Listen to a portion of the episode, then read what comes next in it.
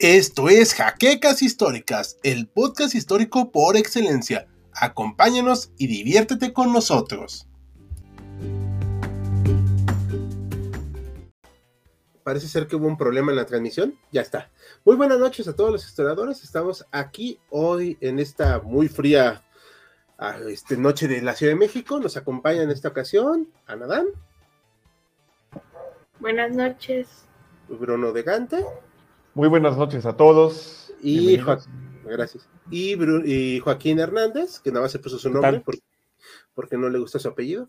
Ah. Eh, este, no, ya hablando en serio, este, no, nos acompaña esta noche el doctor Mariano, que lo anunciamos porque tuvo un compromiso, pero pues le agradecemos mucho que se haya comprometido con nosotros. Pero, pues, los compromisos también laborales son muy importantes. Y vamos a hablar de un tema muy polémico que empezó a, este, a despertar resquemores en la sección de comentarios en YouTube de la operación Cóndor, que fue una política represiva en América del Sur por parte de las fuerzas militares, orquestada y organizada y financiada en buena parte por nuestro amigo del norte, Estados Unidos, que estuvo distribuyendo democracia y libertad por todos lados en esa época. Eh, algo este, antes de, empezar, pues les pedimos que por favor den su manita arriba, comenten, compartan, déjenos sus preguntas en la sección del chat y antes de iniciar, algo que quieran comentar, chicos, antes de que le demos vuelo a la hilacha a este tema. No, pues este, adelante con este con, el tema de hoy. No sé si ya hay algunos este, saludos o comentarios que podemos este, atender. Aquí vamos a tener uno de Amilcar Bello Cepeda, que nos está saludando y que estamos prestos a conocer sobre una de las operaciones más, mm, este creo que estoy leyéndolo bien, ignominiosas llevadas a cabo por Estados Unidos con las dictaduras militares. Sí, exactamente.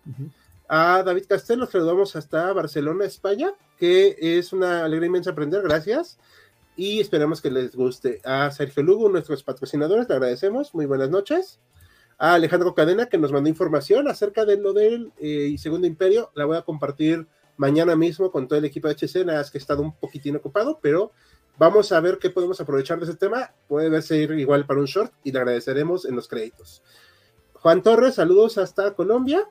Y Alfonso, otro alucinante tema y muy polémico, así como desastroso, abordado por el mejor canal de historia contemporánea. Muchas gracias. No soy yo en otra cuenta, se los aseguro, pero le agradecemos mucho sus buenos comentarios y esperamos mejorar cada día un poquito más.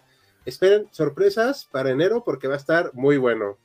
Y les vamos a platicar acerca de este tema de hoy. Pues bueno, la operación Cóndor. Eh, me gustó esta foto que encontré, no me acuerdo dónde la encontré, solo puse Google Operación Cóndor y pues ya no me acuerdo dónde lo saqué, pero se ve muy padre. Me parece muy adecuada porque es una operación extremadamente polémica, injustificable, incluso para la geopolítica de aquel tiempo. A mí me parece aberrante. Y aunque no me provoca resquemor Estados Unidos, ni mucho menos, creo yo que este, este estilo de hacer geopolítica, pues no, no se puede repetir, la verdad.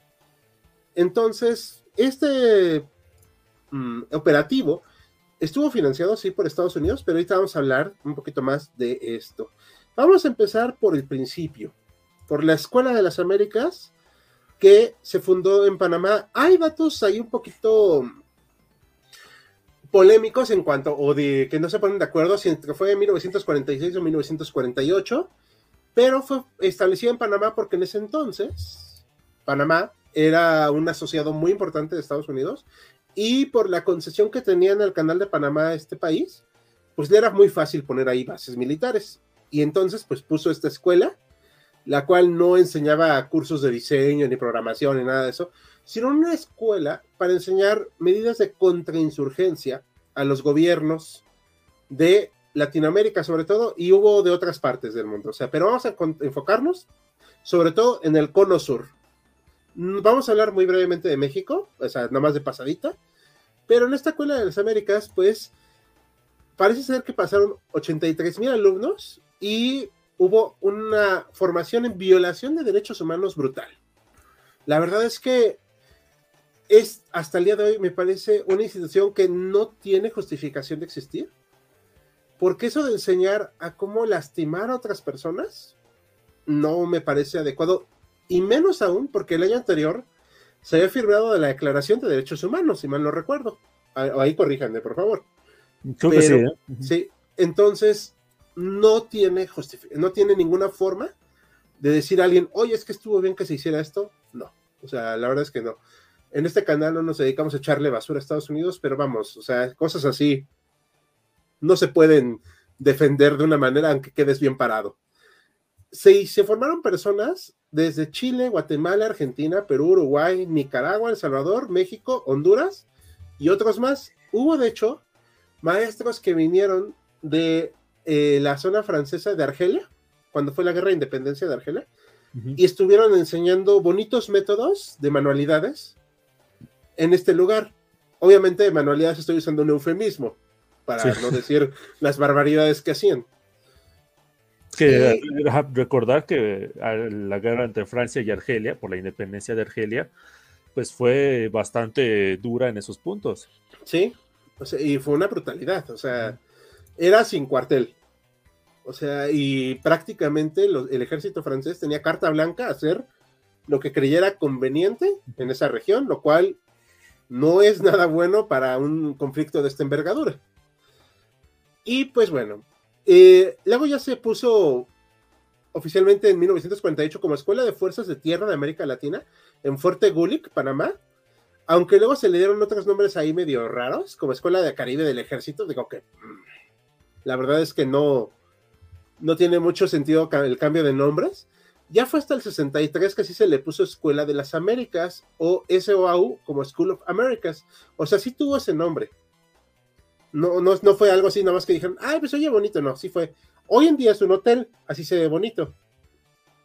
Lo que haya pasado ahí dentro, pues la verdad es que no vamos a saber mucho de ello. Pero eh, hasta el día de hoy técnicamente sigue funcionando en Estados Unidos. Ahí vamos a hablar por qué. No siguen enviando al día de hoy unidades Argentina, Venezuela, Bolivia y Nicaragua. Al día de hoy, oficialmente, se supone. Pero yo no tengo ninguna manera de poder asegurarlo. Entre los eh, destacados personajes que estuvieron ahí está Manuel Noriega, Efraín eh, Ríos Monte de Guatemala, Hugo Banzer de Bolivia, Rafael Videla fue un destacado alumno, yo creo que le dieron hasta su diploma acá de este, mención honorífica de Argentina. Roberto Davison, que es de origen francófono, por lo que veo, de El Salvador, y que eh, sirvió para entrenar a estos ejércitos eh, anticomunistas de hecho, sin ningún afán de justificarlos ni el exaltarlos, fueron extremadamente eficaces en muchos aspectos. Algunos también que estuvieron ahí, nada más por mencionar de pasadita a México, para no dejarlo fuera, porque pues, ni modo que se quede fuera, es a Miguel Nazar Aro, que fue director de la Dirección Federal de Seguridad aquí en México, que era un tipo terrorífico. O sea, de verdad les daba miedo a los guerrilleros poder eh, cuando se enfrentaban a él porque sabían que estaban ya condenados. Entonces, algún día tocaremos más en profundidad ese tema, pero ahorita vamos a el Cono Sur. Y pues aquí está una grabación eh, que pude eh, encontrar de una captura de pantalla de esta escuela. No podemos mostrar por cuestiones de decoro y YouTube, pues lo que se hacía ahí, pero evidentemente con lo que pasó en el cono sur, es, es evidente, perdón, ya dije evidente, que hubo una formación muy dura de cómo contrarrestar a estos personajes guerrilleros. Que si eran comunistas o no, eso ya, ya queda en segundo término, porque el nivel de represión no tuvo parangón. O sea, yo no le podría decir la palabra que esto, a mí me gusta mucho este libro, que pues vamos a usar la palabra a ver si no nos multan. Este libro eh, es Introducción a los estudios sobre genocidio de Daniel Feuerstein. Lo pongo luego ahorita en los comentarios ya que le tome la palabra a otro compañero. Porque habla precisamente de cómo fue sistemático esta represión en América del Sur. No me gusta usar la palabra genocidio a la ligera y no estoy tan seguro que se pueda usar en estos temas. Sin embargo, tampoco voy a descartarla del todo, porque sí hubo una represión muy enfocada a ciertos grupos. Creo que la palabra más eh, adecuada, y espero otra vez que YouTube no nos censure, es de crímenes de guerra. Es que ni siquiera había una guerra abierta, ¿no? estábamos ahorita discutiendo una palabra Ajá. que, bueno, vamos a usarla, ni modo. Terrorismo de Estado. Ok. Eh, no me gusta usarlas esas a la ligera, pero aquí creo que sí se aplica porque fue del Estado, o sea, de un Estado legal o no legalmente constituido, o ya X, a una población que en su mayoría estaba indefensa. Porque mm, para bien o para mal no había una, no hay, no había una cultura de las armas tan extendida en varios de estos países, sobre todo por ejemplo en Chile, que era un país más mm, pacífico, por así decirlo. Luego hubo un cambio de nombre para lavarle un poco la cara a esta escuela de las Américas, pero la verdad es que pues, la reputación se quedó para siempre Sí. como Instituto del Hemisferio Occidental para la cooperación en seguridad, ¿no? O sea, es, Y, y el, y el logo queda este, precioso, ¿no? sí, o sea, está bonito, la verdad. O sea, no voy a decir que no, pero pues es como una tontería, ¿no? O sea, le ponen así en, en 2001. Es un eufemismo como para decir Club de la Amistad, ¿no? O algo así. Club de empresarios legítimos, ¿no? Ajá, sí, sí. O el campo de felicidad, no campo de trabajo. O sea, y esta es actualmente la sede en Georgia, espero haberlo pronunciado bien, en Fort Benning. Ha habido multitudes de protestas para que se cierre este lugar. Creo que no se ha conseguido al momento. Reciben 1.500 soldados anualmente, lo cual pues habla de que sigue siendo un programa bastante exitoso de Estados Unidos, eh, que llevan democracia y libertad a otros lados, pero la verdad es que no, no podemos acceder a todos los datos porque pues no lo van a permitir, bajo la excusa de la seguridad nacional, ¿no? Entonces, esperamos que algún día se ac- aclaren muchas cosas. No es que se le tenga tirria a Estados Unidos, pero con este tipo de actos, pues no, no ayudaron en nada a su causa. Y, y bueno, eso sería de mi parte todo. No sé si quieran comentarme algo más. Pues solo lo que comentaban de esta influencia francesa, que también varios de estos instructores franceses, que además no se ha reconocido muchas veces cuando se habla de Cóndor o la Escuela de las Américas, siempre se pone mucho énfasis a las tácticas contrainsurgentes que aplica Estados Unidos, primero contra los vietnamitas y luego las enseña. Esta vertiente francesa, ya lo había mencionado Joaquín, muchos habían estado en Argelia y otros incluso también en la guerra de Indochina. Es lo que los franceses aplicaban este, el dicho de Mao Zedong de quitarle el agua al pez. Literalmente atacar cualquier punto de apoyo de la población contra este enemigo interno. La noción de enemigo ya no es este enemigo que ataca en frentes de batalla, sino que está oculto y que hay que arrancar de raíz. Y esta es- va a ser parte de la filosofía que articulará este evento que estamos abordando. Sí, sí, exacto. O sea, la verdad es que no, no podemos al día de hoy justificarlo, pero hubo un programa de educación en contrainsurgencia muy eficaz. En algunas partes fue menos exitoso, obviamente, pero bueno. Y, y la parte gala, luego a muchos se les olvida, pero los galos tienen su cola que les pisen, ¿eh? Sí. De No, hecho, el propio Jorge Rafael Videla, perdón Joaquín, este, rapidísimo, Jorge Rafael Videla se entrevistó pocos años antes de él asumir el, de él dar el golpe de Estado en Argentina con un francés que había llevado a cabo operaciones contra insurgentes en Argelia y se mostró maravillado según los testimonios. Estuvo ahí horas hablando con este, con este miembro veterano de la contrainsurgencia gala en Argelia. Sí. ¿Algo más que quieran comentar? Sí, o sea, mencionando rápidamente un paréntesis de que pues, probablemente, salvo el caso de Bélgica, el, el imperialismo francés puede haber sido el más im- impa- in- implacable con este, pues, sus distintas colonias, tanto en África como en, en- como en Asia. Y que incluso, eh, pues, en- en- todavía hasta nuestros días, pues todavía tienen pues, eh, pues cierta presencia no menor en esas, en esas antiguas colonias. Sí. Eh, Ana, ¿algo que quieras comentar para dar paso a los eh, comentarios de los del- de la audiencia, perdón? Em, no, por el momento no, no tengo mucho que comentar, digo, salvo que, que sí, efectivamente, que estoy de acuerdo con, con todo lo que acaban de decir. Ok, perfecto. Bueno, pues vamos a pasar a ver algunos comentarios, ¿les parece? Vamos. India puede hablar sobre la operación Blasitia, dice Juan Torres, ni idea, la verdad. Mm, Blasitia. Ahí sí no. Si tienen datos de eso, adelante, chicos, porque la verdad, Me agarraron desprevenido. sí, no.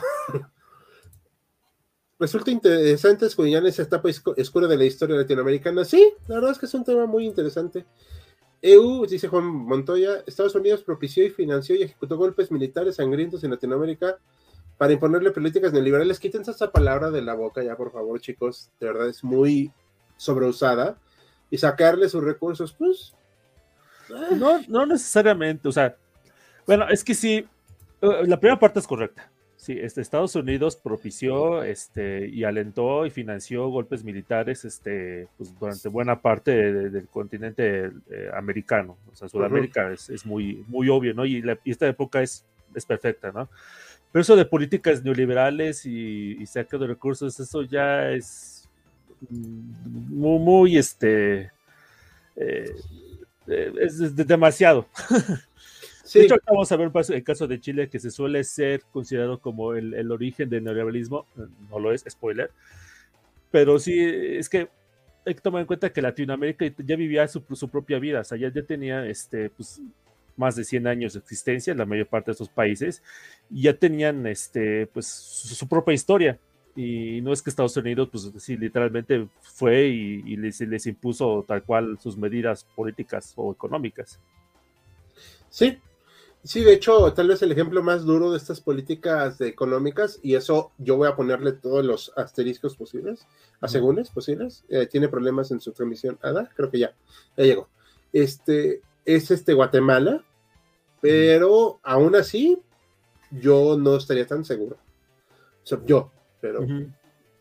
Digo, pero sí hay que quitarse. También yo sí le sugiero, amable público, que se quiten la palabra no liberal ya. En serio, ya está tan sobreusada que ya hasta parece chiste. O sea, de verdad, ya, hay que buscar otros términos y ampliar un poquito la interpretación del pasado. Panamá es de Colombia y nos la robaron. Pero eso fue en 1899, ¿no? O 1901 o algo así. Fue a finales del siglo XIX, creo, no estoy seguro. Y pues ya es un país independiente. O sea, Digo, se quiso independizar como mil veces, ¿eh? No más de las veces, pero sí se quiso independizar varias. Un día voy a hacer un short de eso. Durante la Guerra Civil aquí en el país de El Salvador existieron organizaciones paramilitares denominadas como Escuadrones de la Muerte, que fueron instruidas por militares franceses. Exacto, a eso íbamos. Sí. y, justamente es ese nombre que dio el de Escuadrones de la Muerte, o sea, eh, era usado en, muchos este, países. Es, hasta el día de hoy. Ah, bueno, cierto, sí y que fueron formados muchos militares en la Escuela de las Américas, se convirtieron en sangrientos gobernantes de facto, pues sí. Este programa, junto con las repúblicas bananeras, es la mayor fuente de odio de Estados y Estados Unidos de Latinoamérica. Pues sí. Los galos son tal vez la peor potencia colonizadora. También pues Japón dice que no, pero bueno. Bueno, ciertamente. Los más breve, pero más intenso. Los franceses aprendieron del antiguo SS, puede ser. Buenas noches, saludos a Saúl. Excelente en vivo, como cada jueves nos anda viendo desde las sombras. Esa Jaime, ¿les parece que pasemos al siguiente punto? Ok, vamos. Y va en nuestro compañero Joaquín, que va a hablar de la Guerra Fría aquí en Latinoamérica. Ah, yo. Sí, pues yo. no, sí, este, bueno, eh, vamos a hablar un poco del contexto en el que estamos este, eh, situados, que es este, la, Guerra Fría, eh, entre principalmente Estados Unidos y por el otro lado la Unión Soviética. Eh, brevemente, nada más hay que aquí mencionar, este, bueno, aquí en esta imagen que aquí tan bonita que nos pusieron, aquí a la izquierda está Estados Unidos y a la derecha está la Unión Soviética. Eh, el, contexto de, la, Guerra Fría hay que entender en primer lugar eh, la actitud o el, papel que había jugado Estados Unidos años atrás, antes de que existiera la Unión Soviética, eh, de hecho, este, a principios del siglo XX, finales del XIX, esto un poco con la guerra con España, que pues sitúa ya un papel predominante de Estados Unidos como la principal potencia en el continente latinoamericano, bueno, el continente americano, anteriormente su papel lo había tenido Inglaterra. Eh, fue un, proceso que fue colocando poco a poco. Eh, ya en los 20 y los 30 había una especie de pequeña guerra fría, pero pues la verdad en ese momento pues la Unión Soviética tenía sus propios problemas, ahí, o sea, suficiente tenían entre ellos y pues realmente las, los pocos este, grupos que había en, Latinoamérica pues se manejaban consigo mismos. Aquí en México, por ejemplo, este, durante los años 20 hubo muchos partidos este, que usaron el, nombre socialista. El más importante de ellos era el Partido Socialista del Sureste, pero cuando uno se pone a, revisar realmente qué tan socialistas eran esos partidos, pues parecía que nada más lo hacían como, pues, era, era la moda en, esa época. Lo que vino este, a, catapultar un poco más la presencia de Estados Unidos en, el continente, o sea, al sur del, río Bravo, fue el fin, el fin de la Segunda Guerra Mundial, el lanzamiento de la Unión Soviética ya como una potencia ya de facto en, este mundo bipolar, eh, posterior a la Segunda Guerra Mundial, y esta como especie de obsesión que había dentro del continente, bueno, entre el gobierno de Estados Unidos, por pues, aplacar cualquier este, movimiento que pueda haber sido considerado como este, comunista. Eh, la primera este, acción que, tomó Estados Unidos en, esta época, antes de la Revolución Cubana, fue en el 54, cinco años antes de la Revolución Cubana, cuando este, eh, con el, en Guatemala, cuando este, fue derrocado el gobierno de Jacobo Arbenz, ah, Arbenz se, pronuncia así, ¿no? Bueno, eh, Jacobo Arbenz. Sí, sí, sí, perdón, es que...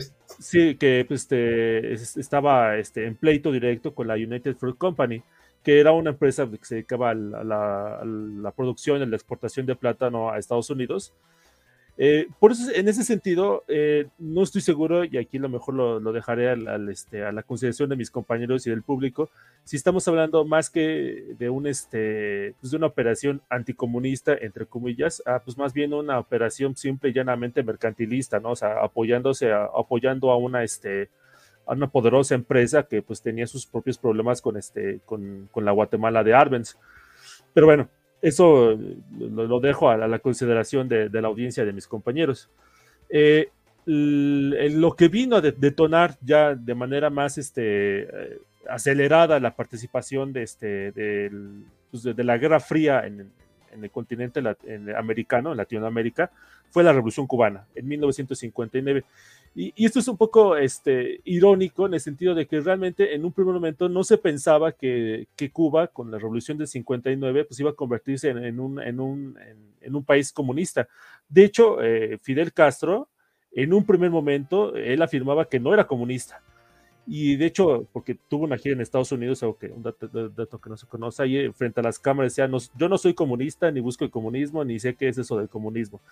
Ya un par de años después ya se, se vio que claramente que sí era comunista y hasta recibió, recibió al, este, al, pues al, Partido Comunista de la Unión Soviética, etcétera, ya se hizo muy amigo este, de, de esa región.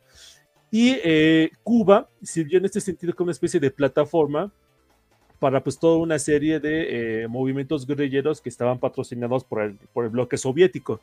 Eh, esto se seguía un poco la idea del, Che Guevara, eh, esta teoría que él, bueno, él bautizó como foquismo, no sé si fue el primero en utilizar esa palabra, pero él la popularizó. la idea era que este, en un país establecer como que pequeños focos, el nombre de foquismo, o grupos o muy pequeños de revolucionarios que eh, pues aprovecharan el descontento que, eh, que, había en la región y este, pues, eh, poder tumbar a un gobierno. O sea, la idea era pues, repetir lo que había hecho en Cuba. E, el primer intento, de hecho, del, de foquismo cubano fue en, África, en el Congo, si no mal recuerdo. fue un fracaso. tres años después este, lo intentaron, este, en, bueno, lo intentaron en, el 67, perdón, en, en Bolivia y también fue un fracaso este, absoluto, lo, lo, capturaron al poco tiempo y pues este, fue este, pasado a mejor vida este, Che Guevara. Pero eso eh, no este, impidió que siguieran surgiendo más este, guerrillas este, por, buena parte de Latinoamérica. Buenas de ellas eh, estaban adiestradas este, también en, pues, en, Cuba, ¿no? por eh, este, pues, objetivos cubanos. de hecho, alguna de ellas llegó a tomar el poder. el caso de Nicaragua, este, la, la revolución sandinista, este, a a mediados de los años 70. Pero este, también es cierto, y aquí hay que hacer muy claro, de que pues, la reacción por parte de los grupos este, militares que estaban dominando este, buena parte de Latinoamérica fue totalmente desproporcionada, porque, pues, eh, imagínense, querían este, poner en práctica lo que habían aprendido en la Escuela de las Américas, y eso pues, pues, tuvo efectos desastrosos en, buena parte de la población. Eh, menciono tres ejemplos que no son los únicos, el caso de eh, Brasil en el 64, el, un gobierno de João Goulart, que eh, no era propiamente socialista, pero pues en la paranoia que existía en, esa, en ese momento, eh, pues este, aplicaron la de pues mejor este, mejor primero disparo y después pregunto. Eh, fue este, derrocado el gobierno y pues durante 20 años estuvo un gobierno dominado por militares. El otro ejemplo también muy conocido es el de Allende en Chile. Este, Chile ya de hecho antes de la llegada de, este, de Allende pues ya venía sufriendo un proceso pues de pues de cierta decadencia, tanto en lo político, social económico, y pues durante el gobierno de Allende, pues este, las cosas estaban realmente mal. Y eso este, alentó a los militares. Este, de hecho, eh, Pinochet, el, el, líder de, este, de esta dictadura militar, eh, fue de los últimos en unirse a la, conspiración, pero pues como era el, jefe del ejército, este, pues, se convirtió en el, en el mandamás de Chile y pues fue una represión este, pues, bastante horrorosa. Y el otro ejemplo también muy importante es el de Argentina. En Argentina este, había muchos grupos guerrilleros, el más famoso de ellos era el de los montoneros, que de hecho eh, fueron tan eh, exitosos, entre comillas, que llegaron este, a asesinar a un este, anterior mandatario este, argentino, que de hecho había derrocado anteriormente a Perón. Y este y había subido Perón otra vez al poder, pero este Perón no pudo controlar a los a los montoneros, falleció Perón, este se quedó su esposa que era la vicepresidenta. Y pues como y los militares pues terminaron derrocando a, la, esposa de Perón. Y este pues terminaron este pues una dictadura bastante sangrienta, posiblemente la más sangrienta de este, las de Latinoamérica, salvo consideración de mis compañeros, durante seis años, o fueron... Fue más, ¿no? Fueron como siete. Sí, siete años, ¿no? Es exactamente, este, que, que duró el, gobierno de, este, el, gobierno militar de Argentina, el, llamado PNR, no, PRN, Proceso de Organización Nacional, así fue el, nombre que, que, le pusieron. Que bueno, que lo único que hizo fue, pues, este, pues fue una eh, pues, masacre espantosa sobre, sobre Argentina, ¿no? Eh, nada más eh, mencionar que, bueno, a pesar de que pues, este, ambas potencias, la Unión Soviética y Estados Unidos, este, pues, ayudaron a sus distintos grupos, primero la Unión Soviética, este, pues lo hizo más que nada este, apoyándose un poco en Cuba, y pues básicamente era financiamiento de, este, de, guerrilleros y cierto adiestramiento, pero realmente no tenía eh, la fuerza o el poder económico, social y político para influir directamente en Latinoamérica. Y eh, el caso de Estados Unidos, pues, este, pues, se sirvió de lo que, que, tenía y eran grupos este, militares. Eh, la cuestión es que Latinoamérica pues ya tenía una historia propia, este, ya tenía más de un siglo de, de casicazgos, de gobiernos ineficientes, de, pues, eh, de contradicciones sociales, eh, de pobreza, etcétera, ¿no? Eh, y eso, pues, este, lo que hizo es que pues, cada, cada país hasta cierto punto era distinto y no, era, no es lo mismo, por ejemplo, este, el Chile de Pinochet que, por ejemplo, este, el Brasil de, de los militares, que pues, tenían este, pues, un país bastante distinto. Entonces, en esta cuestión, pues, este, a pesar de que Estados Unidos, aunque quisiera, este, de, hecho, financió y, este, y dio soporte a, muchos, a muchos países, pues, hubo muchas, este, particularidades, por así decirlo. Eso sí, lo que mantuvieron igual o, homogéneo fue, este, pues, la represión indiscriminada contra cualquiera que podría parecer, este, eh, contrario a los intereses del Estado. Eso sí, se mantuvo este, homogéneo entre los distintos gobiernos militares. Sí, eso también es cierto. Había una cuestión muy nacionalista que se contraponía con esta onda del comunismo, porque pues se supone, digo, no, estoy, corríjame si la idea del socialismo pues tiende a ser internacionalista, ¿no? Que se quiten esas barreras de las naciones. Pero bueno, si tuvo éxito o no, ya eso es algo que a mí no me compete ver. Pero bueno, ¿algo más que quieras comentar para, para dar paso a la audiencia, al comentario de, los compañeros? Este, eh, adelante, verlo, mis compañeros y la audiencia, por favor. confirmo que es del 76 al 83 la dictadura argentina, siete años. Siete años. Y con esos años tuvieron. Sí, afortunadamente para los argentinos. Sí, eh, ¿algo que quieran comentar, chicos? Pues, con este justo a la pregunta que hacía Joaquín de lo de Arbenz, de si comunista o no, lo que se da en esta situación, en estos primeros años de la Guerra Fría, porque acaba de iniciar prácticamente la Guerra Fría en los años 50, es que Estados Unidos, al igual que la Unión Soviética, pues tienen sus zonas de influencia. Estados Unidos, refrendando además la doctrina Monroe, no va a tolerar ninguna especie de régimen, siquiera cercano al comunismo, al igual que la Unión Soviética no va a permitir que ninguno de sus países satélites, Polonia y compañía, integren algún régimen pro-occidental, si así se le quiere decir, por eso Estados Unidos se va a poner muy este, atento de ahogar cualquier intento de lo que para él sospeche cierto acercamiento al comunismo, sea esto o no verdad, porque hay muchos casos donde realmente no podemos estar hablando de comunismo, sino un nacionalismo que choca con las empresas o algunas empresas estadounidenses. Ya lo mencionaba Joaquín con el caso Guatemala, la nacionalización de tierras con Arbenz, que afecta a la United Fruit Company, y ahí la United Fruit Company parece que se queja, y además un funcionario que tenía mucha influencia en esa época, John Foster Dallas, muy controversial y de hecho despreciado por algunos, incluido el famoso escritor Isaac Asimov, que lo considera un funcionario inepto, pero un funcionario con mucha influencia anticomunista, que veía cualquier rasgo de nacionalización que afectara alguna empresa. De hecho, él estaba relacionado en cierta manera con esa empresa porque tenía un pariente que era, me parece que gerente de la United Fruit Company. Decía, hay que tumbar a este, a este gobierno porque nos está afectando. ¿Y cómo vamos a justificar un golpe de Estado? Pues acúsalo de comunista. Algo similar se va a vivir en el Irán de Mohammad Mossadegh, un año antes, en el 53. Entonces, digamos que se entremezclan. Está el temor anticomunista de Estados Unidos, que a veces no sabe leer estos eh, intentos nacionalistas de gobiernos al sur, en el cono sur. Exacto. Eh, vamos a ver algo, eh, algo que quieras comentar, Ana. Pues solo hablar de esto, bueno, un poco complementando con lo que acaba de decir Bruno, pues que hay este, como que esto que une al, pues, al, a las dictaduras latinoamericanas, pues es este, este miedo, este, pues este miedo y, y esta, este sentir que hay que exterminar todo aquello que esté en contra del régimen. Entonces, un poco hablar de, eso que los une, es, es, a partir de este miedo, de este, de este terror, de esto, de que las cosas puedan salirse de, se, les puedan salir de las manos, vaya.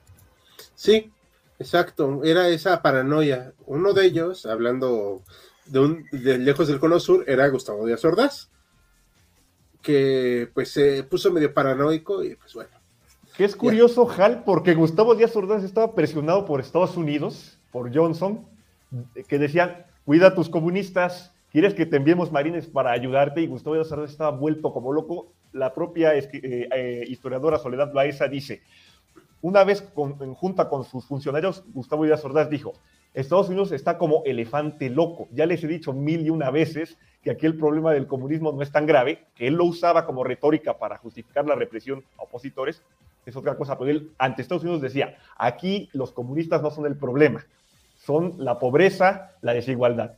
Si puede Estados Unidos ayudarnos en este sentido, mejor, pero no necesitamos marines, no, no somos República Dominicana, haciendo referencia a la ocupación que había ocurrido en el 65.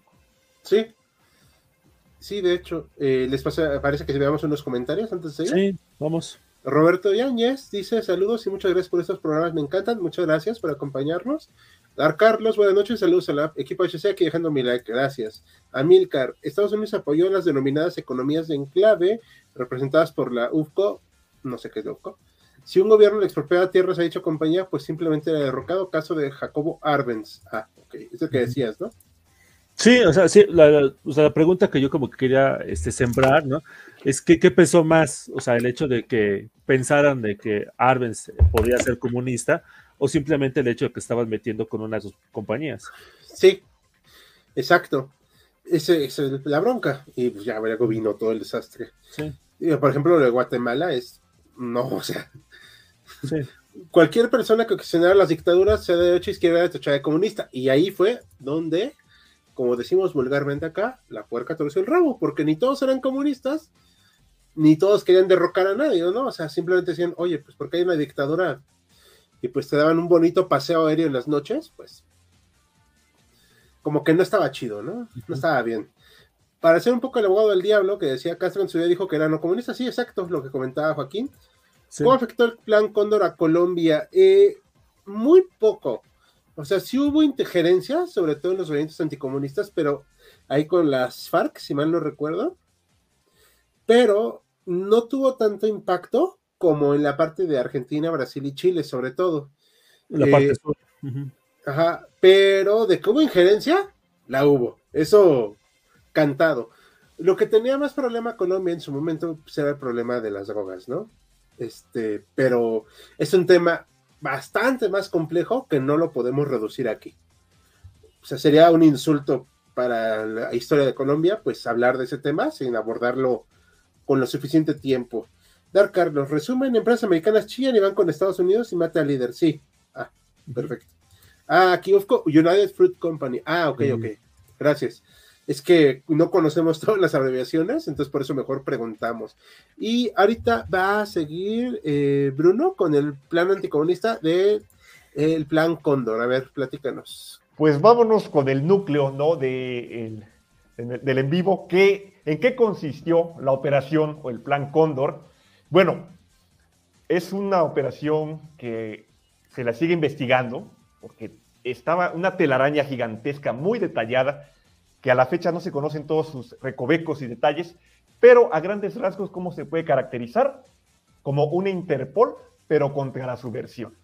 ¿Por qué? Porque estamos hablando de una red de represión transnacional entre seis países, que aquí los podemos ver, Chile, Brasil, Uruguay, Paraguay y Argentina, los principales. También hay cierta participación posteriormente eh, muy tangencial de Ecuador y el Perú, pero estos que he mencionado son los principales. ¿Y cuál es el objetivo? El objetivo es básicamente no solo erradicar cualquier tipo de oposición en el país, en cada país, sino evitar que esa oposición se haga fuerte o se refugie en alguno de los países vecinos. Es un plan que, si bien no surge de la noche a la mañana, ya tiene de hecho algunos antecedentes, porque se dan casos de colaboración no tan organizada entre, por ejemplo, Chile y Argentina para erradicar opositores, siendo, por ejemplo, uno de los casos más sonados el asesinato del general Carlos Prats, que nun- no había apoyado el golpe de Estado contra Allende, él siempre se opuso al golpe de Estado contra Allende y se va exiliado a la Argentina. Y a él lo matan a finales de 1974. Él estaba refugiado en Buenos Aires, él ya sabía que le estaba siguiendo los pasos las agencias de inteligencia chilenas. Ahorita mencionamos más al detalle quiénes eran esas agencias o esa agencia. Intentó en un primer momento salir, pero las autoridades argentinas se lo impidieron. Y entonces, en septiembre del 74, con su esposa, cuando intenta arrancar su auto en un paseo normal, estalla. Se sabe que las autoridades argentinas tenían conocimiento de operación de estos grupos chilenos que tenían el objetivo de acabar con, con Prats. Entonces, se da esta colaboración, pero cristaliza formalmente en el 25 de noviembre, ya va a ser aniversario mañana, de 1975. La iniciativa es de Chile, es de Augusto Pinochet y de su mano derecha, el general, me parece, Manuel, no, perdón, el líder de la DINA, que era la Dirección de Inteligencia Nacional. Manuel Contreras, el general Manuel Contreras era el líder de esta organización de inteligencia dedicada a seguir paso a paso los pasos de disidentes, es el que tiene la idea de formar una coalición no oficial que actúe por debajo de las aguas, que intercambie información entre los distintos servicios de inteligencia de cada país para erradicar cualquier tipo de oposición, sea esta armada, por ejemplo, el MIR, que es el movimiento, este, un segundo, el, aquí tengo las, las siglas, como se dice. Movimiento Revolucionario en Chile contra los montoneros, contra el Ejército Revolucionario del Pueblo en Argentina, contra los Tupamaros en Uruguay. Entonces, proviene, como señalaba, la iniciativa de Chile, porque además había habido varios de los miembros del gobierno de Allende se habían ido al exilio, muchos a Argentina, otros a Europa, y habían intentado incluso formar un gobierno en el exilio que se opusiera de forma activa a Allende, digo, a Pinochet, de ahí que a Chile le interesara mucho desarticular toda esta clase de movimientos, armados o pacíficos. Naturalmente, Paraguay, que en ese momento era la dictadura más longeva liderada por Adolfo Stroessner desde 1954, se muestra muy interesada, dice yo le entro. Uruguay, también con su propia dictadura, dice yo le entro. Argentina se va a tardar porque, como sabemos, es hasta el 76 que se instaura la junta militar con el golpe de Estado. Y se decide, finalmente Brasil es el último en entrar, también se muestra interesado, y se decide que se va a intercambiar información de estos disidentes. La operación Cóndor es en tres fases. La primera, hacer una base de datos de todos los disidentes, lo que aquí llamaríamos archivos de la represión. Es decir, formar expedientes de cada posible disidente, importante o no, líder de organización o no, o sospechoso de simpatizar. Decir, en dónde vive, quiénes son sus familiares, a quiénes apoya y en qué organización milita. Formar un banco universal de todos esos, los que haya en Uruguay, Paraguay, Argentina, Chile. Dos, eliminar a esos disidentes por cualquier medio, tácticas contrainsurgentes, secuestros, desapariciones, ejecuciones extrajudiciales. ¿Qué pasa si uno de estos disidentes se huye de Chile, por ejemplo, a Argentina?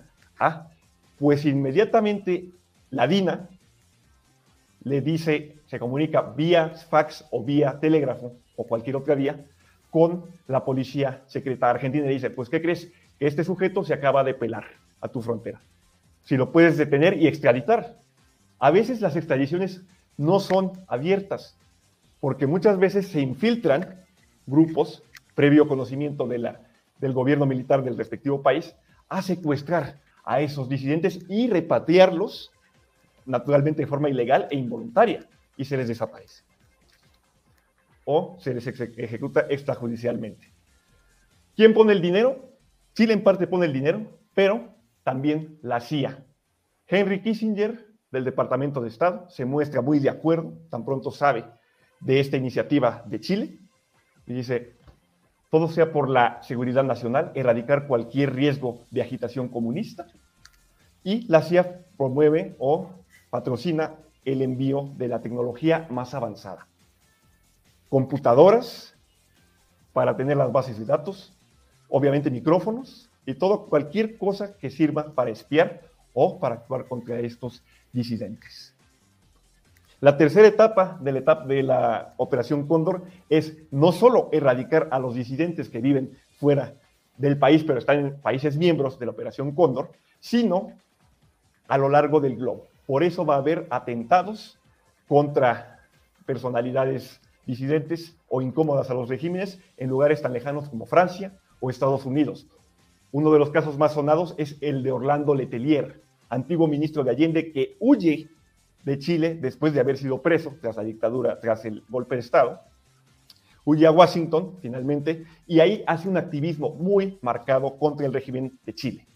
Obviamente, Pinochet no está nada contento porque, de hecho, las denuncias de violaciones a derechos humanos que hace Letelier hacen que Chile pierda varias inversiones de países europeos.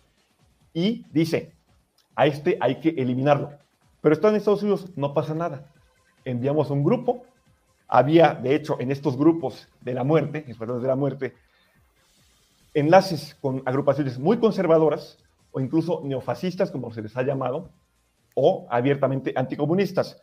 Uno de estos organizadores del atentado contra Letelier es un tal Michael Tomley, estadounidense, muy joven, que además había estado implicado en el asesinato de Prats previamente y pone una bomba en el coche de eh, Orlando y estalla en noviembre del 76. Otros asesinatos se dan, como decía, en París y hay casos, por ejemplo, de uruguayos que intentan huir al Brasil, que son secuestrados por escuadrones de la muerte eh, uruguayos y los traen de vuelta. Sí, sí, perdón por interrumpirte, fue algo muy duro y aquí vamos a complementarlo mucho más con la plática que nos va a dar Ana de acerca de la represión generalizada que hubo. Pero la verdad es que mm, sin afán de defenderlos ni admirarlos, ¿ok? O sea, no, no va a salir de mi boca, pero caray, qué eficaces fueron. Sí, de hecho, son tan eficaces que terminan rompiendo la organización de estas organizaciones que había yo señalado, el MIR, los montoneros, los terminan quebrando en cuestión de meses. Es escalofriante la efectividad que tienen y es sembrar miedo entre los disidentes, que no se sientan a salvo ni en el extranjero. Sí, una comparación muy ociosa, pero creo que muy pertinente, es aquí con la Dirección Federal de Seguridad. Sí, sí. O sea, eh, vamos a hablar muy profundamente en algún en vivo de ellos, ¿ok? O sea, de verdad, lo juro. Pero la verdad es que tras leerlos, estudiarlos y todo, ahorita que lo que dices me suena igualito a ellos, o sea, en el nivel de penetración, de infiltración y de desarticulación y desaparición de esos movimientos. O sea, eh, acá el más fuerte fue el 23 de septiembre, el 23 de septiembre, pero caray, o sea, no, nunca pudieron despegar. lo infiltraron rapidísimo, lo quebraron, igual aquí se da. Ahora, respecto a la argumentación de, es que eran comunistas, no, no todos. De hecho, el régimen, como señalaba, ataca cualquier tipo de disidencia, incluidos gente no comunista y ni siquiera de izquierdas. En el caso de Chile se ataca incluso a antiguos miembros del gobierno de Eduardo Frei Montalva, que había gobernado antes de Allende, porque les resultan particularmente incómodos. Al régimen se secuestra a uno de, al, este, algunos este, ministros o incluso se les asesina. También se ha, se ha echado responsabilidad en actos a la Operación Cóndor, casos de muertes muy sospechosas de expresidentes. Por ejemplo, sí. Joao Goulart, que muere supuestamente por un ataque al corazón. Ahí está el debate si fue envenenamiento o no. Está incluso el propio asesinato de Eduardo, digo, perdón, la muerte de Eduardo Frei Montalva, que es por mucho tiempo se sospechó que incluso podía haber sido igual envenenado, porque Montalva se opuso posteriormente al régimen de Pinochet. Sí. Eh, ¿Te parece si vamos también unos comentarios del público antes de, de que opinemos los demás? Por supuesto. Sí, es que aquí, aquí, comenta este Amilcar, otro caso significativo que acabas de mencionar de la Operación Cóndor fue el asesinato de Orlando Letelier, que es el que acabas de mencionar. Y la ESMA, que es la escuela de Marina, ¿no? Si mal no recuerdo. Es la escuela superior de, de mecánica. Mecánica, gracias. Escuela de mecánica de la Armada. Ajá. Eh, fue casi un campo de exterminio de profesores políticos de la dictadura. Sí, ahorita vamos a hablar un poquito de ello. Eh, un comentario a Bruno, está medio chistoso, ahorita lo leí, de Dar Carlos. Bruno me recuerda a uno de mis maestros de primaria, siento que tiene la voz medio pesada y no sé si me está hablando en buena manera o me anda regañando con respecto a Claro, con respecto a Claro. Te está regañando, en realidad. Ah, disculpe, voy a revisar el tono de voz. No, no, está bien, está bien. Eh, de hecho, haciendo comerciales, aquí los tres compañeros narran, junto con un servidor, los shorts. Esperamos que les agrade este cambio de voces para que tengan más referencias, ¿ok? Esperamos hacerlos más en el futuro. Hola a Iván Ortiz. Ese atentado me recuerda a Scarface cuando Tony debe matar a un político. Ay, ¿cuál, cuál, a qué político mata a Tony? No, no, no, no, termina matando, pero este. El, la, el, atentado es este sí ponerle una bomba debajo de, del, del, coche y al final se, se ceba, ¿no? Ajá, porque iba con, con, su familia. Ah, es que me acordé ahorita de la de Casino, pero bueno, ese es otro rollo. Sí. El Plan Cóndor, que también así se llama, ¿eh? Operación Cóndor o Plan Cóndor, si lo pueden encontrar. Fue una idea latina financiada apoyada por Estados Unidos.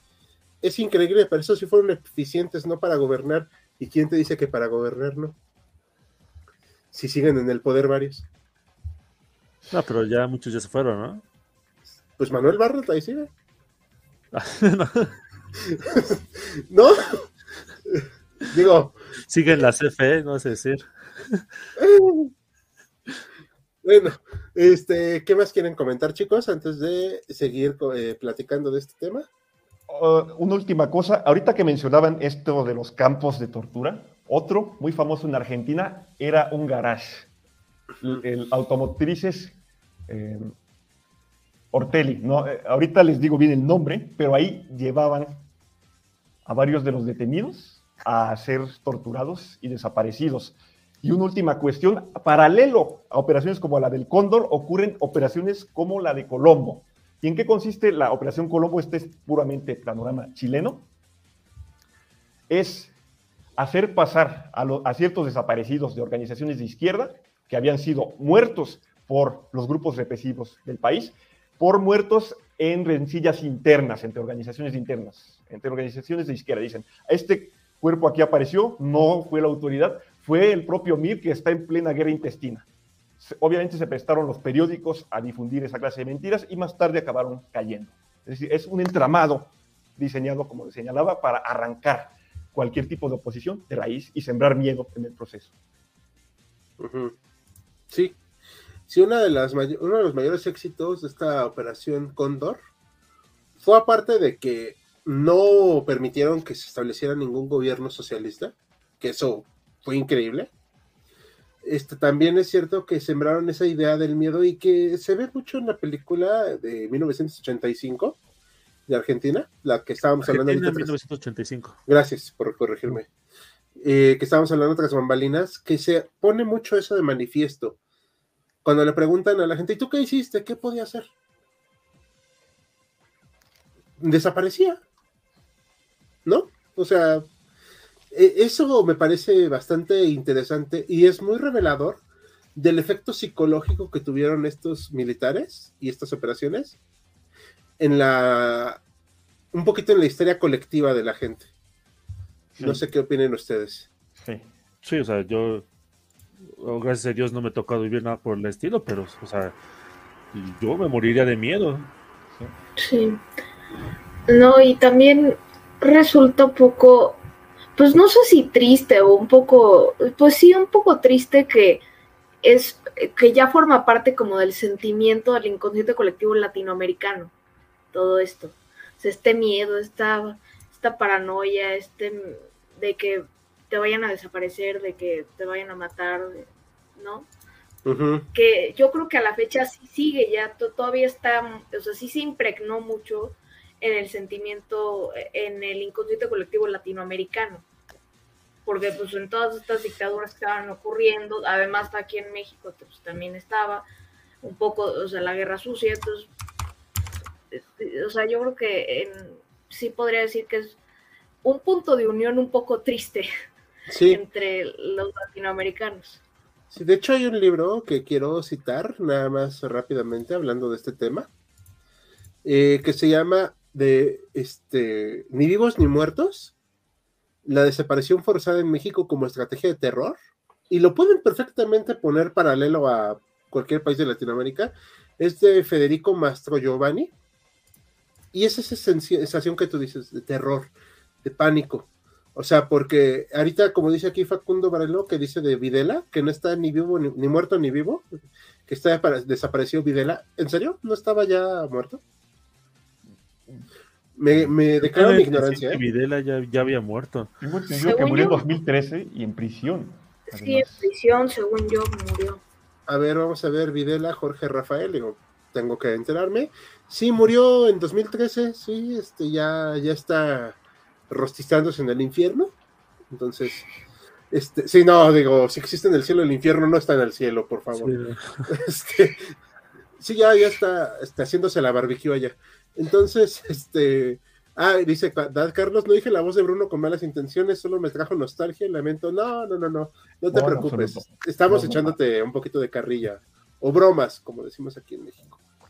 Si no hubiera ocurrido la guerra de las eh, Malvinas, ¿consideran que la dictadura militar argentina se hubiera extendido en el tiempo? Mi pregunta la dirijo a todos los panelistas. Es una muy buena pregunta y hablamos de la guerra de las Malvinas en un en vivo. Este, ahora sí que antes de yo emitir mi opinión, quiero que ustedes comenten, chicos, antes de pasar al siguiente tema. Bueno, o sea, no sé si sea qué opinas compañeros, pero Thatcher fue la que terminó derrocando a los este a la, junta, a la junta argentina.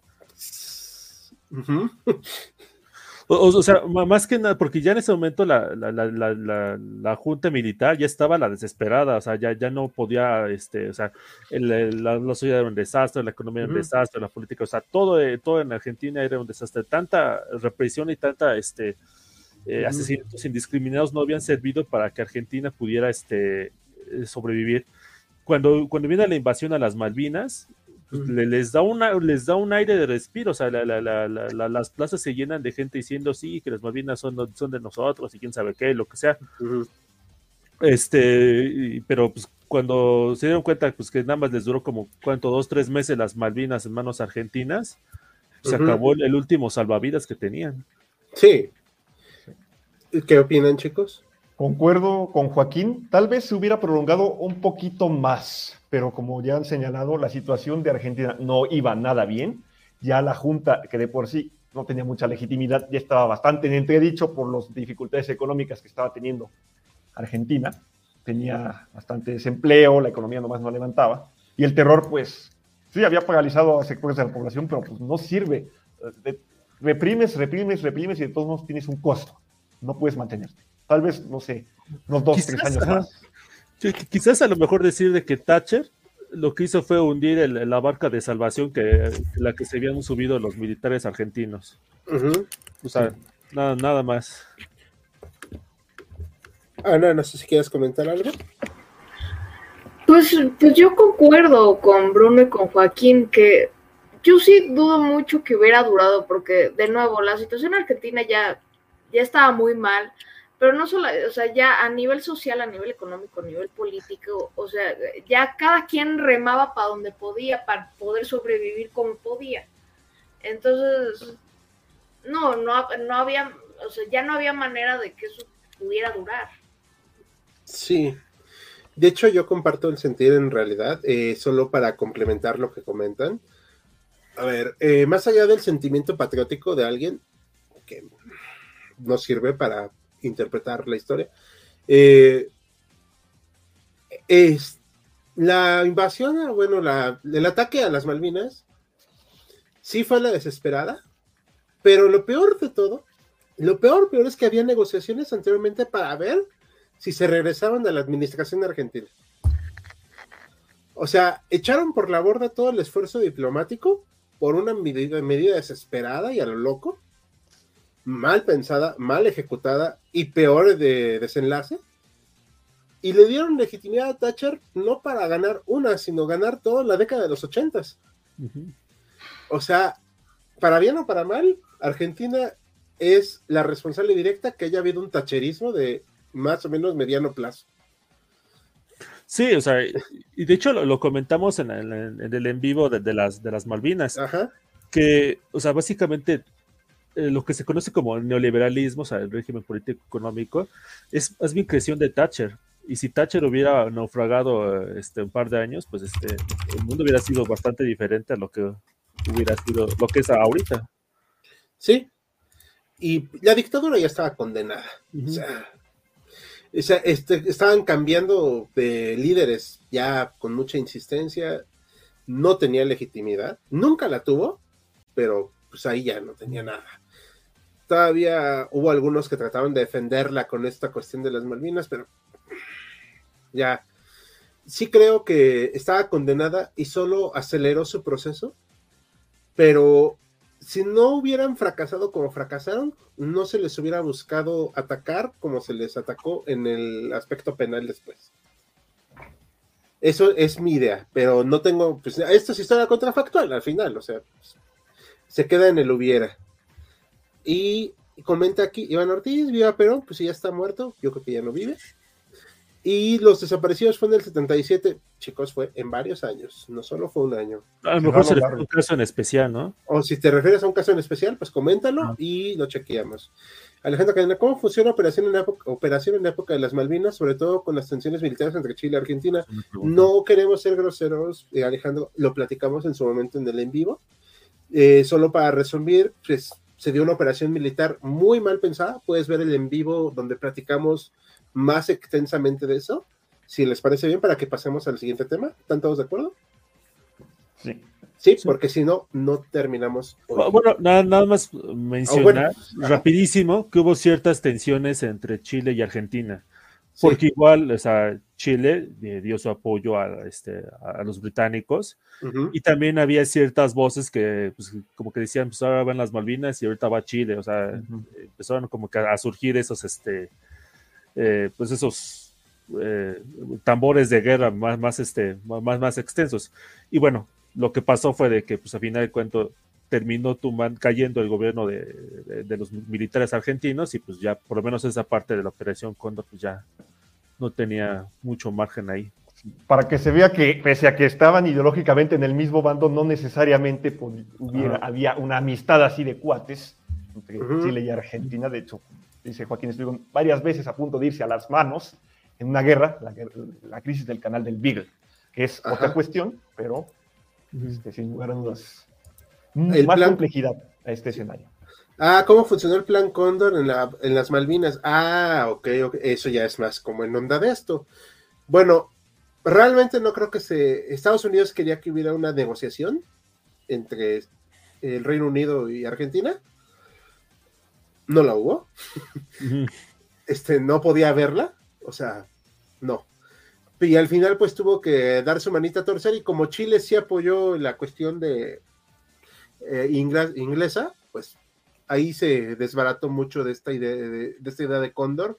Pero es que ni siquiera ya tenía mucho interés Estados Unidos en Argentina con respecto al gobierno militar. Ya también le era un poquito incómodo, creo.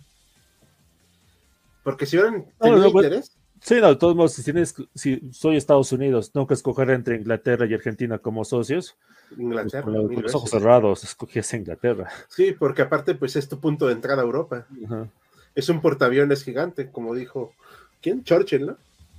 Creo que sí fue Churchill. Ok, perfecto. Pues ahora sí le cedemos la palabra a, a Nadal para que nos platique de esta represión generalizada y cómo fue. Sí, bueno, primero, para comenzar a hablar de esta represión generalizada en, en el Cono Sur, pues quisiera hablar de estos archivos del terror, que no sé si los conozcan. Eh, no. ¿No? Platícanos los archivos del terror fueron esto, una, esta serie, una serie de documentos en donde estaban eh, detallados, eh, descritos, eh, pero detalle a detalle, em, todas, todas las tácticas, todas las prácticas em, de torturas, de intercambios y traslados de presos políticos, este, más diversas técnicas de espionaje y todo este control extremo que se ejerció sobre la sociedad civil. Em, y estos documentos, pues en donde eh, eh, fueron encontrados en Paraguay hace como más o menos unos 30 años, en el 92 fueron encontrados, em, y fueron, fueron redactados durante la dictadura de Alfredo Stroessner en Paraguay. Em, y bueno, eh, al principio, digo, aunque al principio no, eh, digo, eh, finalmente terminaron incautando ya en los noventas estos documentos y ya se veía, y pues ahí es cuando se vio todas estas prácticas que se llevaron a cabo durante, pues en todas, todas estas dictaduras latinoamericanas, ¿no? De la década de, de los setentas. Em, y pues aquí, y pues aquí obviamente el denominador común era la represión de cualquier tipo de oposición al régimen, ¿no? Por ejemplo, en estos documentos que se hallaban, por ejemplo, se hallaban fichas de detenidos con sus fotografías y en las cuales ahí se justificaban pues todas estas diversas heridas eh, derivadas de torturas practicadas a los prisioneros que pues habían resistido los arrestos, por ejemplo. También existen pues volúmenes y volúmenes de declaraciones de detenidos, pero que estaban coaccionados por torturas. Em, eh, y también pues estas personas que eran privadas de su libertad, pues podían pasarse eh, años en prisión sin pasar por ningún tipo de proceso judicial porque recordemos que pues, también en, algo también común en las dictaduras latinoamericanas era es centros de detención, los centros de detención clandestinos. te interrumpo un segundo. Eh, eso, eso que me dices es perfectamente cierto porque una de las justificaciones y que usó desgraciadamente algún personaje acá en la audiencia de, cuando anunciamos este tema es que decía que se valía que se hicieran esas detenciones extrajudiciales porque eran Mm, usando una palabra, los malos, entre comillas. ¿Tú qué opinas de eso? ¿Te parece correcto? No, no, no, obviamente no me parece nada correcto. Y porque, digo, lo que sí, digo, entiendo que tiene que ver con este miedo y con esta paranoia que ya habíamos hablado, y en donde cualquiera podía ser comunista, cualquiera podía ser em, cualquiera podía ser el malo, ¿no? O sea, o sea, había que buscar un enemigo en donde fuera. Es, así es como yo lo veo. Por ejemplo, me recuerda mucho, em, me recuerda mucho al ejemplo, por ejemplo, es unos años antes, ya es en los 30, 40.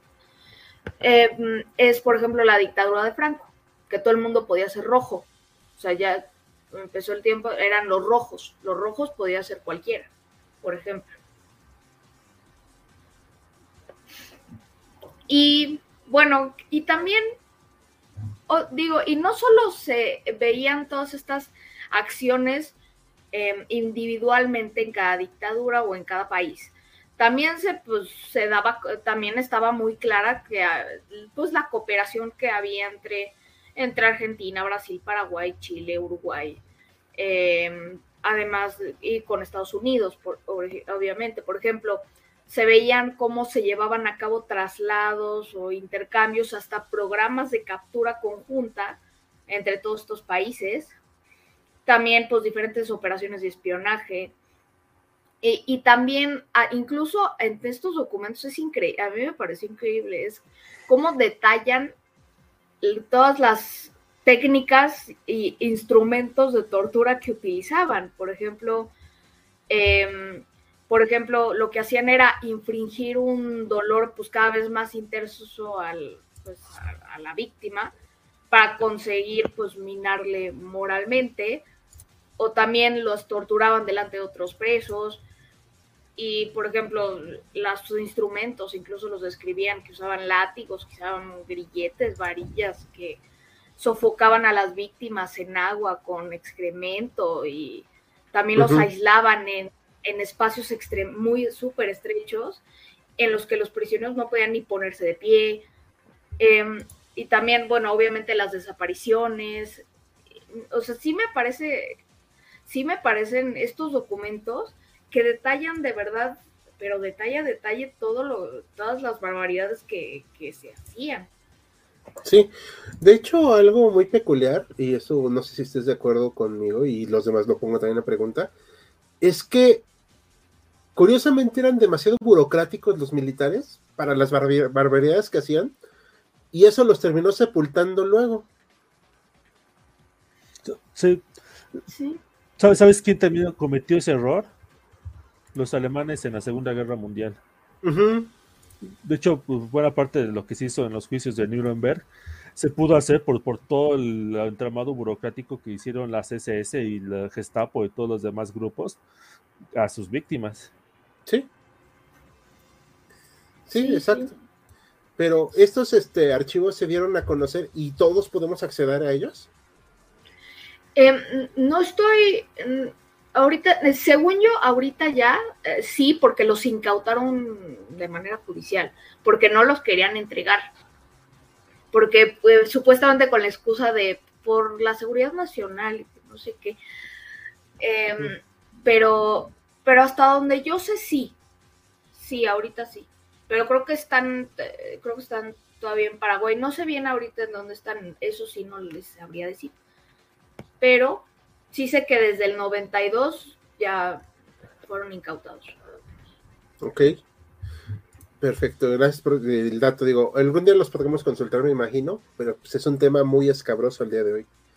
a ver, quería preguntar, ¿los documentos están testados porque, por ejemplo, aquí, ahorita que Hal trajo a colación la DFS, aquí ya varios documentos de la DFS pueden ser consultados, pero hay algunos que tienen nombres tachados, o incluso investigadores que abordan lo de la guerra sucia, que en los 70 dicen, no hombre, pues es que en la versión pública estaba 90% tachoneado y no pude leer yo caso.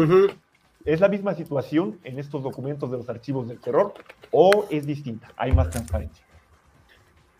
Pues pues puede, pues puede ser porque cuando, cuando encontraron estos documentos en Paraguay en los noventas, lo que sucedió es que no los querían entregar. Eh, entonces, yo creo que en lo que los incautaban judicialmente, yo creo que sí pudo darse la situación de que sí borraran algunas cosas. Digo, no creo que todo, porque hay volúmenes y volúmenes y, o sea, hay un montón de detalles. No creo que todo, pero yo creo que algunos puede ser que sí. Sí, de hecho, sobre todo tomando en cuenta que son militares varios.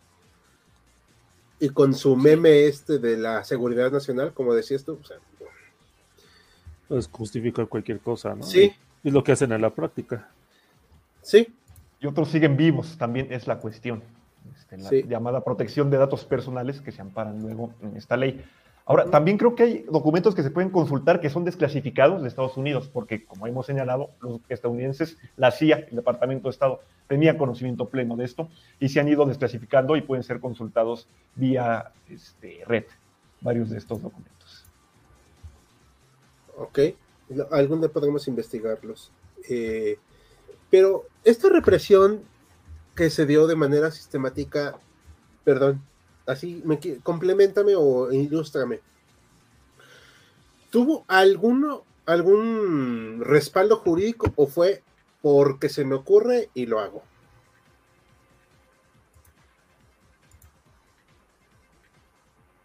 No sé si me escucha Ana.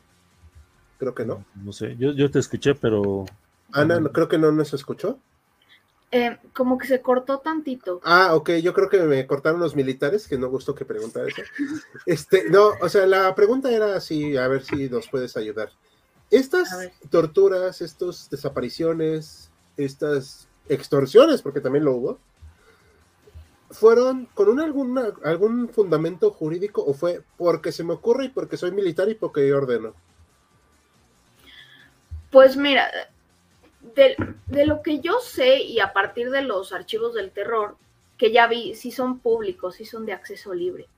Gracias. Por cierto.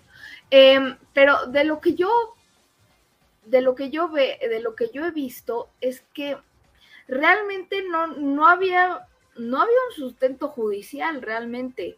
Digo, o sea, porque lo que a mí me, a mí me gusta describir las dictaduras, eh, como, como que se consolidaba una institución de la violencia.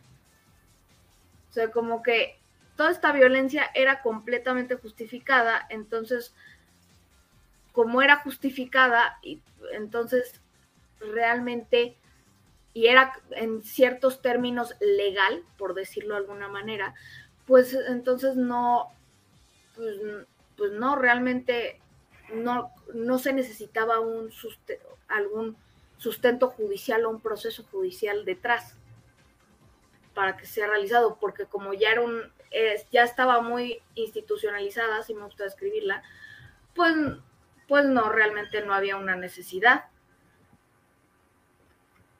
Sí, e, eso es lo que siempre me ha preocupado un poco. Y una vez más, una disculpa por traer a colación a la DFS. Ellos tampoco tenían sustento jurídico y se hacían de la constitución pues un papalote. Y eso es a mí lo que me saca de onda, porque estos militares en el Cono Sur tenían supuestamente constituciones, leyes, todo. Y pues por seguridad nacional decían, no, pues hay que arrestar, torturar y enviar, ¿no? A la gente a, pues, a reunirse con Diosito. Pero durante ese tiempo, eso es a mí lo que me saca de onda, ¿no hubo protestas o sí hubo? Mm, hubo protestas en, digo, en ciertos, en ciertos países sí hubo, por ejemplo, de las más conocidas, por ejemplo, en Argentina, con las madres de la Plaza de Mayo, por ejemplo. O sea, sí hubo en algunos países, sí había protestas por pues todos estas, todo esto que estaba sucediendo pero pues de nuevo, pues la represión, pues la represión estaba, en la violencia legal. Entonces, pues, pues sí, era, era, eh, era muy fácil pues detenerlo, detener cualquier cosa que, que pudiera sacar a la luz todo todos estos actos, estas barbaridades, ¿no? Por decirlo menos. Ahora que lo mencionas, Hal, la duda que han planteado entra dentro del asunto de la criminalización de la protesta. En el asunto de la represión se habla de criminalización de la protesta que tiene varias facetas. Una de ellas es usar el Código Penal para perseguir movimientos sociales. Aquí en México nos sonará la llamada ley de disolución social, en la que te encarcelaban acusándote de ayudar a un gobierno extranjero, entiéndase la URSS, para sabotear el progreso del país. Y te metían preso. Obviamente, de esa manera, Díaz Ordaz, por ejemplo, decía, aquí no hay presos políticos porque un preso político se le persigue por sus ideas. Estos son delincuentes que intentan sabotear al país. Pero otras formas de criminalización de la protesta son fuera de lo legal, como lo ha señalado esta Ana.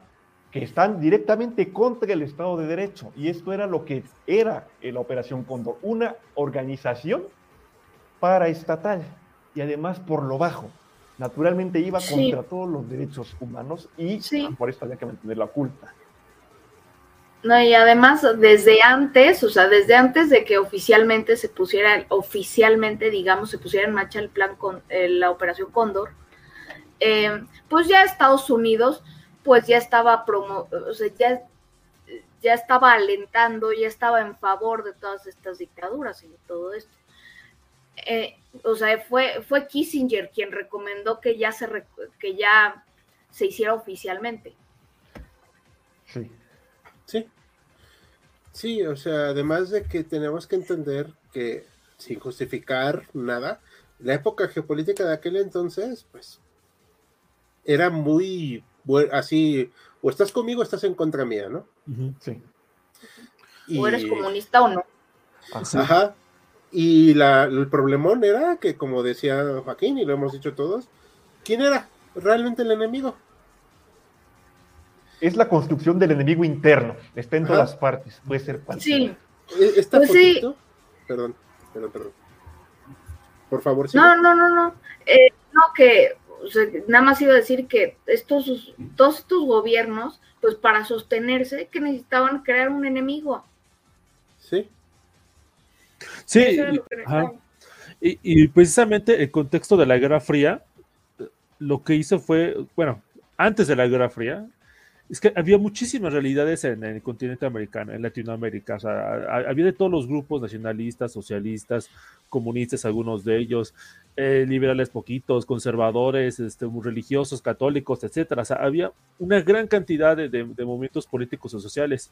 Pero lo que hace la Guerra Fría es o eres comunista o no eres comunista, o eres capitalista o eres comunista, o sea, y borra todas esas diferencias, que, esos matices que hay en una sociedad y pues pasa por, o sea, aplasta a, todos aquellos que pueden ser considerados que están dentro del bando comunista.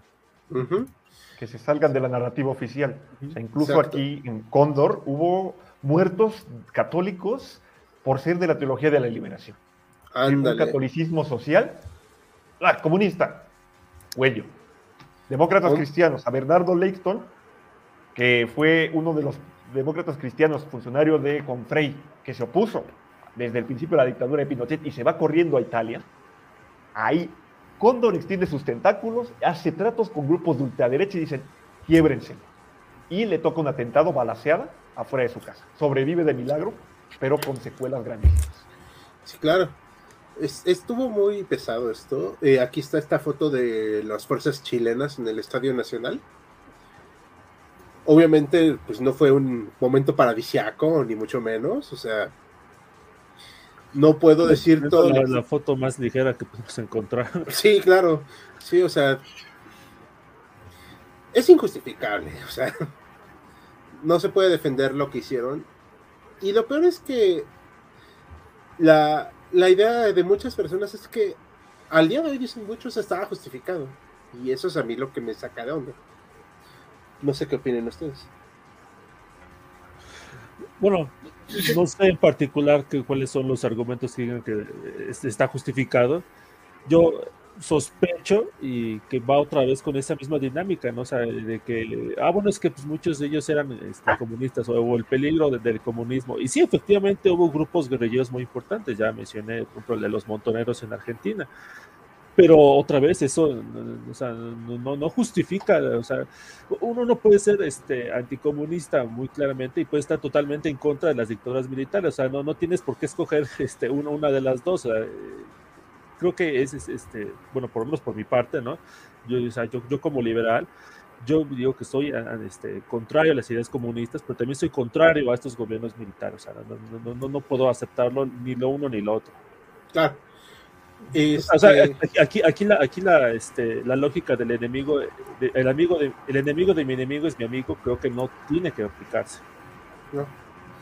Yo lo veo como resultado de la polarización, porque hay mucha polarización, es un tema que está todavía muy candente y Joaquín lo ha dibujado un poco, lo que yo llamo una cierta revictimización y meter a todos en el mismo saco. Es, decir, es que eran todos delincuentes y así se quita el cargo de conciencia.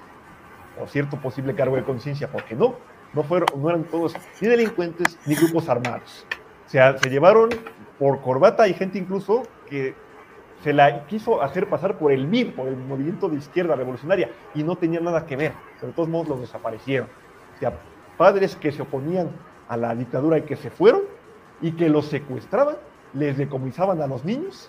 O sea, el robo de niños también se dio, lo comentábamos las bambalinas. Algunos fueron abandonados en las plazas u otros dados a, en adopción a familias este, afiliadas al régimen. Es decir, es un cuento de horror tremendo y para nada de acuerdo con esto de andar metiendo en un mismo saco a todos los perseguidos que sufrieron una represión espantosa. ¿Cuál es el nombre de, archivos de terror? Perdón, el nombre de archivos de terror que nos pasó. Archivos, archivos del terror. Archivos del terror, sí. Es, es genial. O sea, es, es, es la verdad. O sea, eso, es así justo al dar. Ahí está todo. Ahí está todo. Pero todo, todo, todo, todo, todas las barbaridades, todos los horrores. Ahí está. Y no, y la verdad, yo creo que ahorita, y como ya decía, esto es, esto ya sé que, o sea, sí se impregnó en el inconsciente colectivo, porque es este, este terror y este el vivir con este terror y este miedo, pues se volvió la, se volvió parte de la vida cotidiana de la gente. De eh, pues y ahora sí que pues sobrevive como puedas, escóndete y a ver cómo le haces para que no me maten, para que no me torturen, para que no me lleven, para que no se lleven a mi hijo. Entonces, sí, eso es lo que a mí me parece muy triste, que todavía, eso sí, sí, sí está muy impregnado en el inconsciente colectivo. Seguimos muchos con ese temor hasta el día de hoy. Eh, no, este, no creo que se haya podido solucionar porque no se dio un cierre. Las madres de la Plaza de Mayo, pero por ejemplo, más allá de lo que haya dicho alguno que otro miembro, o sea, mm, sus intenciones eran loables en su momento. Este, creo yo que pues si se pervirtió o no la idea, ya, eso a mí no me corresponde decirlo. Y como dijimos en su momento en el short, pues en menos de un minuto no lo íbamos a poder explicar, ¿no? Pero lo cierto es que no se pudo esclarecer del todo dónde quedaron las personas y al día de hoy, al día de hoy no se sabe. Y no fueron dos, ni tres, ni cuatro, fueron miles. Sí. Las cifras de muertos y desaparecidos siguen en debate. Ah, no Nada más hacer una, breve puntualización, este, porque sí, ciertamente hubo eh, guerrilleros que fueron capturados por estos este, grupos de Plan Cóndor, pero ni aun ellos, o sea, me merecían el, el trato de, o sea, que, que, pues, que, recibieron, o sea, existe el debido proceso, ¿no? Y ahorita estoy un poquito empapado con esa película de, de Argentina en 1985 y una frase que repiten mucho es, pues vamos a darle a los, a los militares el juicio que no le dieron a sus víctimas, el, debido juicio que no, le, que, no le, que no dieron a sus víctimas. Y yo creo que esa es algo, una parte fundamental que pues no, este, que, pues, que se saltaron por, por, este, la, pues, por la borda estos, estos, estos militares. Sí, y un comentario muy desafortunado que este, vi aquí cuando publicamos el, el en vivo, que iba a hacerse este, dijeron que dije, oye, pues es que no les dieron juicio. O sea, le hubieran dado un juicio a los eh, terroristas, digo así, si eran o no, no lo sé. Pero le hubieran dado un juicio y dicen, no, porque ellos actuaban igual. No, pues. pues exactamente. O sea, estaba cañón, ¿no? O sea, no ibas a poder hacer. No podías legitimar un régimen militar golpista con acciones que iban en contra de la propia población ya hablar de que si fue, este, eran correctos o no, pues no, o sea, no era correcto lo que hicieron, pero no se merecía ese trato en nadie, y más aún cuando había gente que ni siquiera era culpable. De nada, más que de existir. No, o sea, y sí, esta, esta excusa que luego ponían que era para proteger al país, para, eh, para exhumarlo del comunismo, o sea, era, era nada más, era nada más y nada más que una máscara para justificar todo, para justificar todo esto que estaba pasando de manera subterránea. Y, o sea, y donde muchos a la fecha, pues, eh, quedaron ni vivos ni muertos, que, queda, que quedaron en el limbo y quién sabe qué fue de ellos. Sí. Y bueno, ¿les parece que vayamos cerrando con algunas conclusiones de lo que pasó? Sí. Las consecuencias, pues, ahorita creo que podemos resumirlas en que hubo un juicio, al menos en Argentina. Que es lo que estábamos platicando. Esta es de una foto del juicio, ¿ok? No de la película. Por cierto, sí vean la película, está muy buena. Nada más que, pues yo dije que tuve que poner subtítulos porque pues me cuesta trabajo entender un poquito a los argentinos. No es un prejuicio, es porque mi oído no está tan entrenado. Pero se hizo justicia, mm, le faltó tal vez, no sé. Bueno, supongo que dependería del país, ¿no? Ajá, bueno, en Argentina, en Argentina. En pues, Argentina, o sea, eh, tengo entendido eh, que el, caso argentino fue que hubo este juicio, algunos de ellos sí fueron este, condenados, pero después hubo otra este, indulto con, este, con, con Menem, si, no mal recuerdo, y ya después cuando llegan otra vez los, los bueno, cuando llegan los Kirchner, este, otra vez este, ahí este, este empiezan a, repetirse los juicios y han estado este, metiendo a más este, eh, pues, a más militares. Bueno, los lameros jerarcas, pues eso fue hace como 40 años, pues ya muchos o ya están muy ancianos o ya, o ya murieron, pero pues todavía hay muchos este, pues, eh, militares pues, que eran jóvenes en esa época y que si algunos este, están en, proceso o, han sido ya encarcelados. En el caso argentino, no sé, la verdad no, no conozco muy bien eh, lo que está en otros países. fue muy famoso el juicio de, este, de Pinochet, pero no sé si en Chile pasó algo más aparte de, la figura de Pinochet. Eh, yo tengo entendido que solo fue con Pinochet porque muchos de las Fuerzas Armadas quedaron exentos eh, por muchas trabas que se pusieron. Este, pues porque el ejército chileno pues no está tan mal armado también, eso hay que decirlo. O sea, no es como aquí el mexicano que pues, bueno, ya sabemos cómo son. Pero, este, la verdad es que Pinochet la libró más que nada por su ancianidad. Eh, porque por eso puso esta foto, porque así andaba, que también le estaba exagerando, señor, la verdad. La narrativa, pues claro. Manuel Contreras pues, también sufrió juicio. Manuel Contreras. ¿El de dónde es, perdón? El jefe de la DINA y uno de ah, los orquestadores también sufrió juicio. Ahora, no tengo tan claro si murió en prisión, porque ya hace unos 10 años que murió, 10, 15 años que murió, o murió en arresto domiciliario. Entonces eso sí ya no lo tengo claro.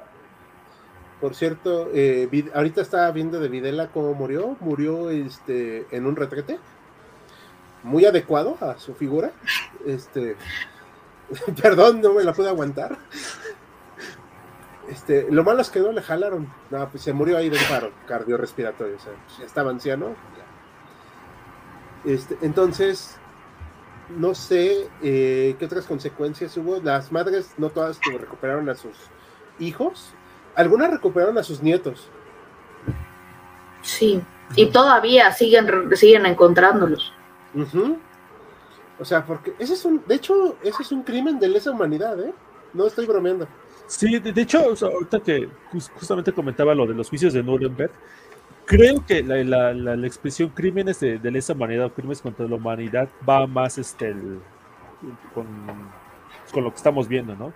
Porque si no me recuerdo, y es un poco de memoria, que la, definición queda de, de, un poco distinguir qué es un crimen de guerra, un crimen de lesa humanidad. El crimen de guerra es cuando atacas este, a un ejército enemigo, pero te vale un pepino lo, este, a, a, quien este, si hay civiles entre el enemigo y tú crimen de lesa humanidad o crimen contra la humanidad es ya cuando el objetivo es este, la población, la población civil. Sí, y también un crimen de lesa humanidad en tiempos de guerra, saludos a Rusia, por cierto, que es llevarse a niños y llevártelos a tu país y quitarles su identidad. Eso es un crimen de lesa humanidad. O venderlos. O venderlos, sí, o claro, sí. Pero en el caso acá, tanto de los argentinos como de... No, pero en Argentina también los vendían. o ah, sea, cuando las madres, pues los cuando nacían los niños, los bebés, pues los vendían, pues a ver quién se los compraba, pues a ver quién se lo quedaba. O se los daban a gente adicta al régimen. Sí. Y, y, pues así, o sea, lo cual era una barbaridad, o sea, no, no está bien, o sea, no, Ah, sí. Este bebé que o sea, sí, no, no, no, no tiene justificación, por más eh, para proteger a la nación que le digan, pues no. Entonces, pues, estas son las consecuencias. Al día de hoy, a mí me parece que Estados Unidos salió demasiado limpio de esto. Este, Muy. Porque pues ya sabemos, ¿no? O sea, no vamos a entrar en la dicotomía. Y si Estados Unidos hizo, o sea, si, por ejemplo, que ahorita están de moda, si Rusia hizo esto, ¿por qué no dijiste esto de Estados Unidos? No, o sea, si lo hizo Estados Unidos, lo hizo Estados Unidos y está mal. Y no debería de salir tan limpio. O sea, porque apoyó a estos regímenes, los entrenó, los financió, los armó, provocaron un sufrimiento terrible. Y al día de hoy, ¿quién pagó? ¿Tod- ¿Todavía vive Kissinger? Sí, Sí, todavía ¿No? sí, Premio todavía Nobel de vive. la Paz. Todavía vive. Premio Nobel de la Paz. Que sacó un libro hace como dos años. Sí, pero ya está, eh, ya está muy grande. Sí, Muy. No, pues pero, sí, su, ya. pero su mente es una barbaridad, ¿eh? O sea, la verdad. No defiendo la clase de escoria que es, No. pero su mente, de verdad, es. Wow, o sea. No, no, no, yo no la alcanzo, o sea. No, nadie, nadie de aquí. O sea, creo yo que. Modestia aparte, sí es un tipo muy inteligente. Digo, para salir sin ningún salir sin un rasguño, pues es muy inteligente, pero vamos, o sea, a su edad todavía hay que siga con esa fortaleza mental. Yo luego no me acuerdo de lo que desayuné. O sea, sí creo yo que es un tipo bastante interesante, pero es un criminal también, entonces. Y él y todo su gobierno tendrían muchas cosas que aclarar y pagar, pero no va a pasar. El privilegio de ser la primera potencia mundial, ¿no? Ojalá. Sí, ¿no? Es- Sí, pues tener misiles nucleares para repartir para todos lados. O sea. Y ya no es como que está, México vaya a decir, oye, pues vamos a atacar Texas, ¿no? No, pues apenas atraviesa el primer este, soldado y ya están cayendo los misiles nucleares, sobre todo en México. Entonces, pues no. Pero bueno, ¿algo más que quieran para dejar este, concluir la plática de hoy, chicos?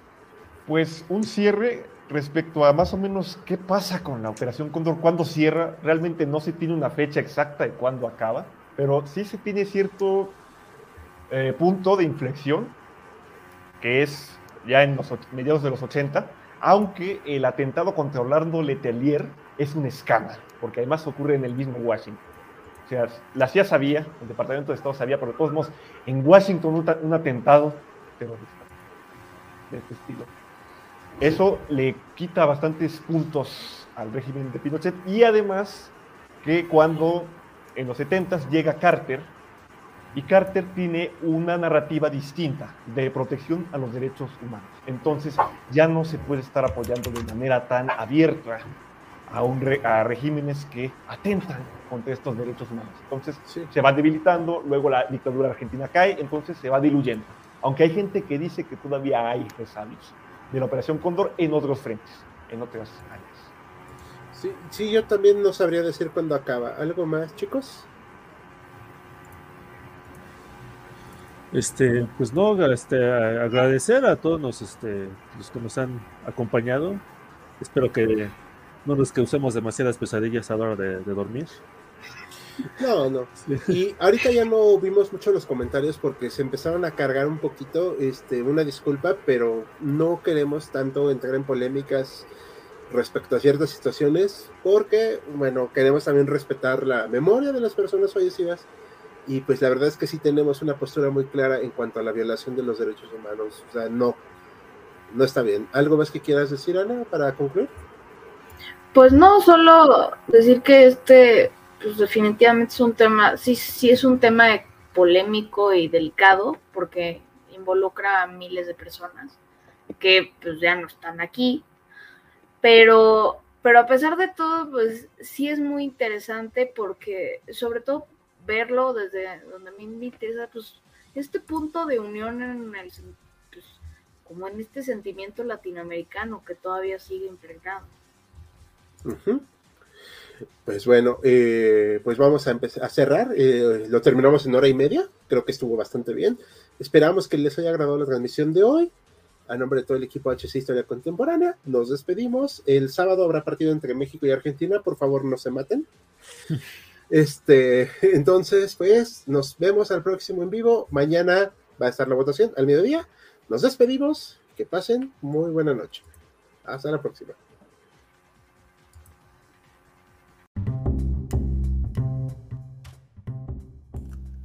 Gracias por habernos acompañado en Jaquecas Históricas, el podcast histórico por excelencia. Hasta la próxima.